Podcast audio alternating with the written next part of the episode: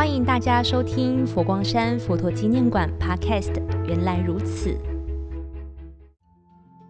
佛光山佛陀纪念馆今年迈向第十年，是当今国际间宗教、艺术、文化上重要的交流平台。十年来成功的营运模式，创下许多令人惊艳的获奖记录。这都是来自星云大师以人为本的管理哲学。而佛馆馆长如常法师在《人间福报》专栏中，以极其生动的描述，述说着向星云大师学管理的感悟。在如常馆长的字里行间，常见星云大师超越的管理洞见，而师徒之间的对话，佛馆软硬体建设背后不为人知的故事，再在令人有所领悟、欢喜，更有更多的感动。想要了解大师的管理哲学吗？您都可以上人间福报以及佛陀纪念馆部落格，让我们为您娓娓道尽向星云大师学管理的智慧。一九九八年，西藏贡格多杰仁波切赠予星云大师一颗秘藏三十年的佛陀真身舍利，当时大师就发愿要建馆供奉，让全世界的人都可以瞻仰礼拜。所以在二零一一年，佛光山佛陀纪念馆正式落成启用，最珍贵的佛陀真身舍利供奉在此。实际上，大师从二零零八年开始做佛馆的整体规划。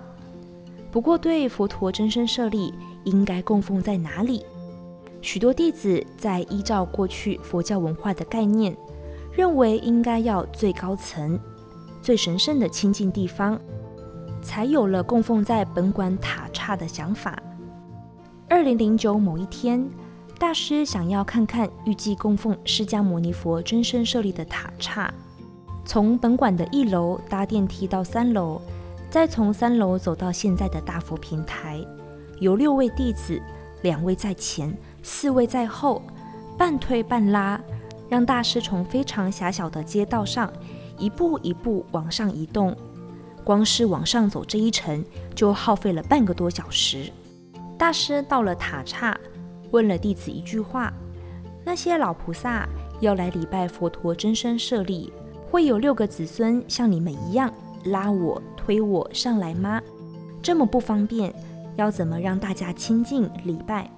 这不是一个慈悲的位置。”于是大师就开始思考佛陀真身舍利。应该供奉在哪里呢？在后面的几个月，大师不断找寻适合的地方，要在本馆一楼或二楼，还是现在的金佛殿，或是在八塔。后来大师决定供奉在现今玉佛殿的位置。玉佛殿一开始原本要规划为国际会议中心，挑高三层，可以容纳四百多人。大师说。这里供奉佛陀真身舍利位置最好了。虽然当时弟子们反对，是因为这里位于地下室，神圣的佛陀真身舍利怎么能供奉在最底层呢？但大师的考量却超乎一般的礼则。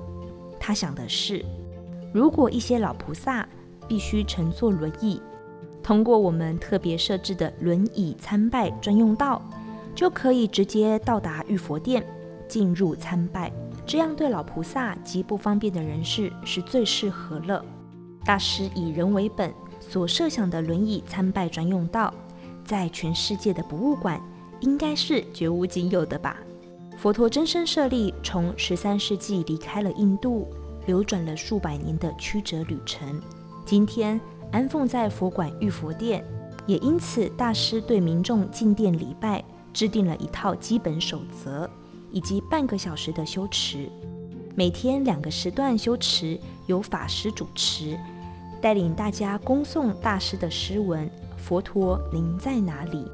这首长诗是大师为让民众更了解佛陀所写的，透过主持的法师导读，引领大家与佛接心。